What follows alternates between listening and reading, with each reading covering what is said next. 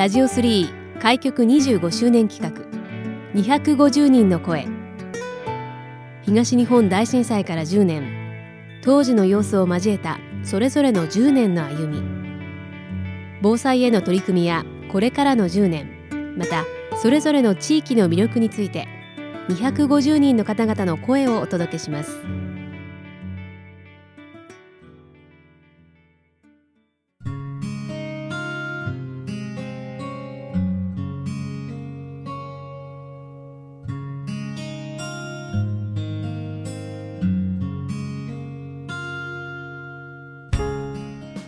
ラジオ3開局25周年企画250人の声。今回は個性解説セラピストでいらっしゃいますマリマリさんにお話をお伺いしていきたいと思います。マリマリさん今回はよろしくお願いします。よろしくお願いいたします。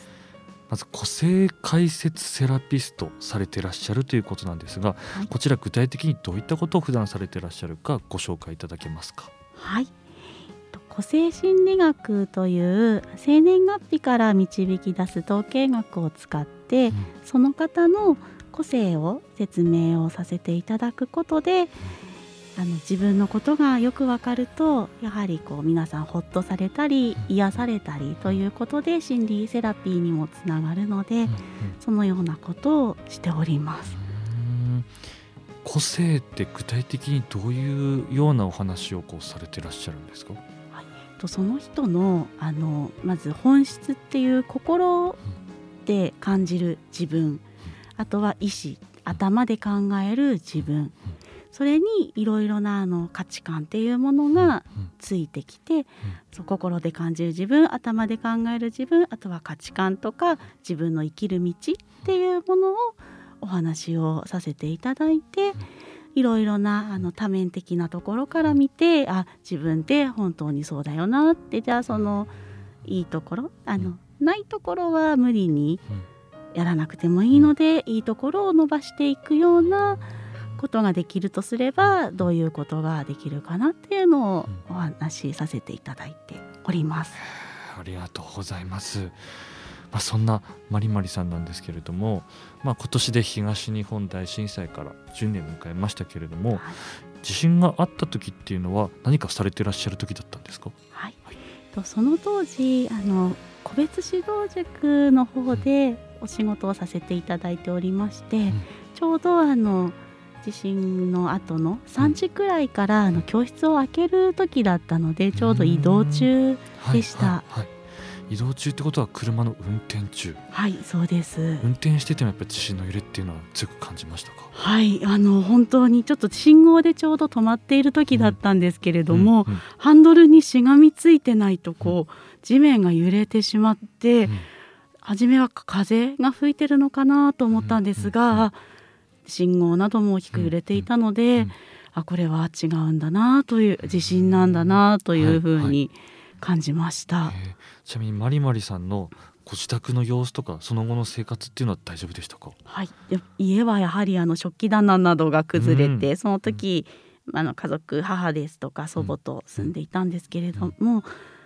電気もその晩はやっぱりつかなくて、ちょっと不安な思いをしましたが、幸いあの電気の復旧が早かったので、あの電気を使っていろいろとあのできること食事ですとか、あとその携帯電話とかパソコンを使うっていうのも早めに復旧ができたのでその点は良かったかなと思っております。まあ、そこからあっという間の10年だと思いますけれども、はい、この10年でこの個性解説セラピストになられたということなんですけれども、はい、こちらのセラピストになられたきっかけっていうのはどういったところからだったんですか？と大学の頃からあのカウンセラーを目指して勉強はしていたんですけれども、はい、まあ、すぐにそのカウンセラーという仕事には就かず、まあ、社会をいろいろ見ていく中であの家庭教師とかそういう個別指導のお仕事させていただいているとあの生徒さんたちと、まあ、日常的にお話ができるのでその中で悩み相談をしたりとかやっぱりその子のいいところを生かして生きていってもらいたいなと思ってお仕事をしていたんですけれどもとその後にそういうの個性心理学っていうその統計学を知ってあそれこれだとすごくあの自分のことがよく分かって、自分自身がそのカウンセラーを目指すきっかけになったちょっと自分のことがよく分からなかったり家族との人間関係で悩んでいたりしたものがすっきりその個性人学で分かったのであこれはあのいいものだし学んで自分でもあの講座とか教えたりもできるようにもなりたいうんしカウンセリングにも生かしていけたらいいなということでその個性心理学認定講師カウンセラーという資格を取得しました。こちら資格取得をされてから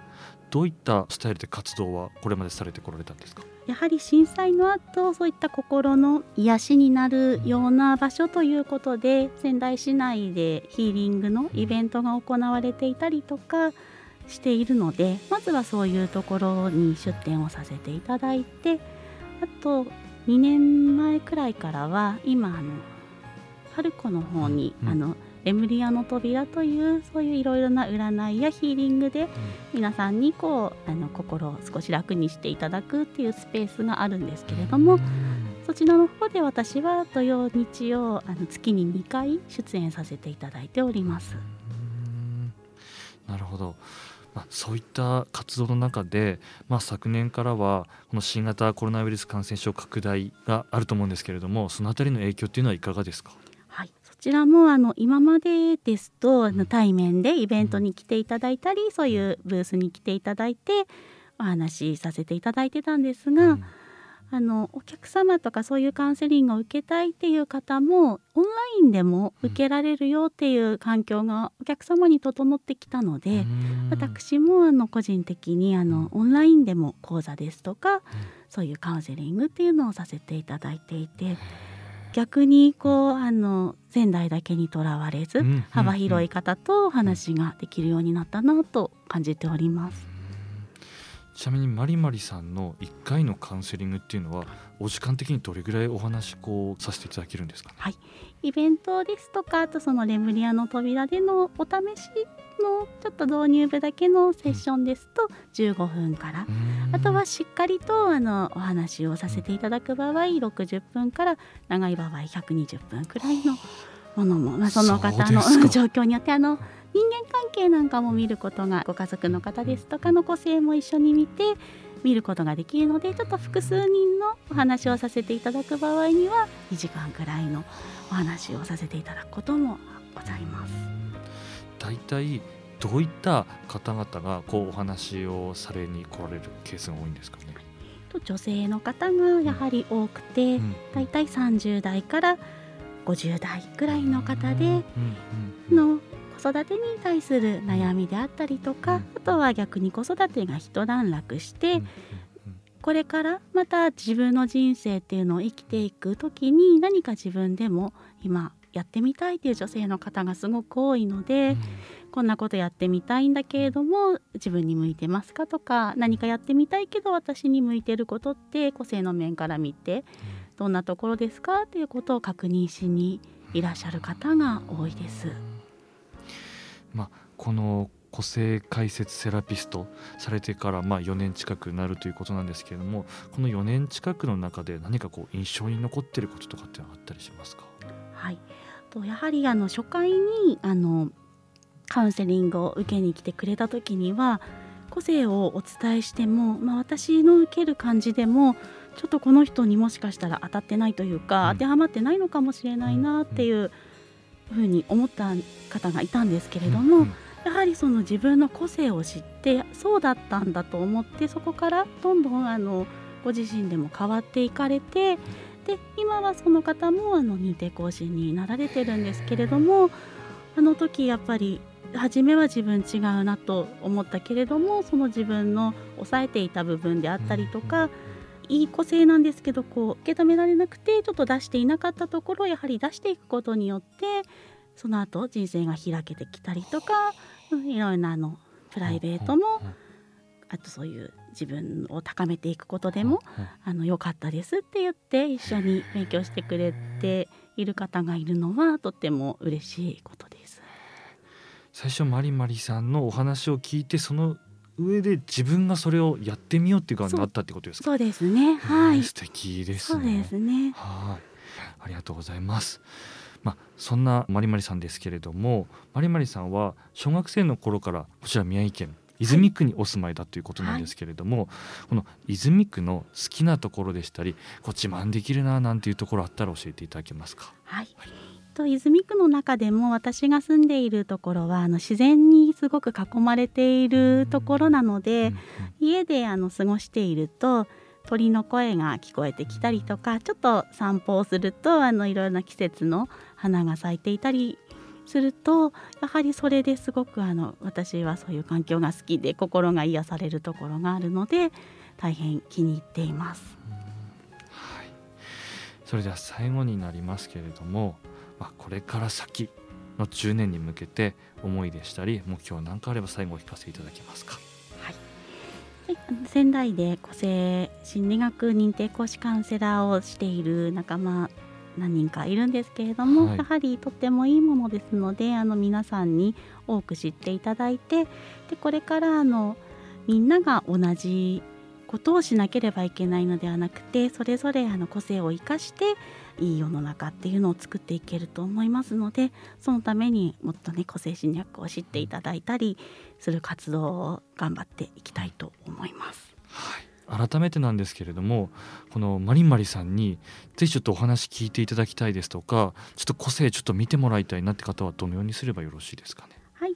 一番わかりやすいのが、はい、そのパルコのレムリアの扉というブースに月2回出ておりますので、うん、そちらの方はのホームページもございますので、うん、カタカナでレムリアひらがなでのあとはあのドアの扉ですね、はい、検索をしていただくとあの私一覧に載ってますので、うん、そこからあのご予約ですとかしていただくことができます。はい、ありがとうございます。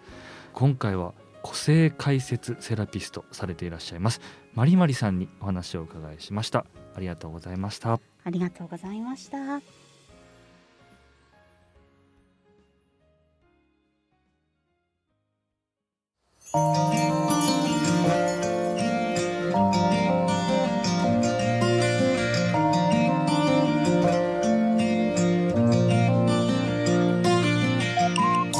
ラジオ3開局25周年企画。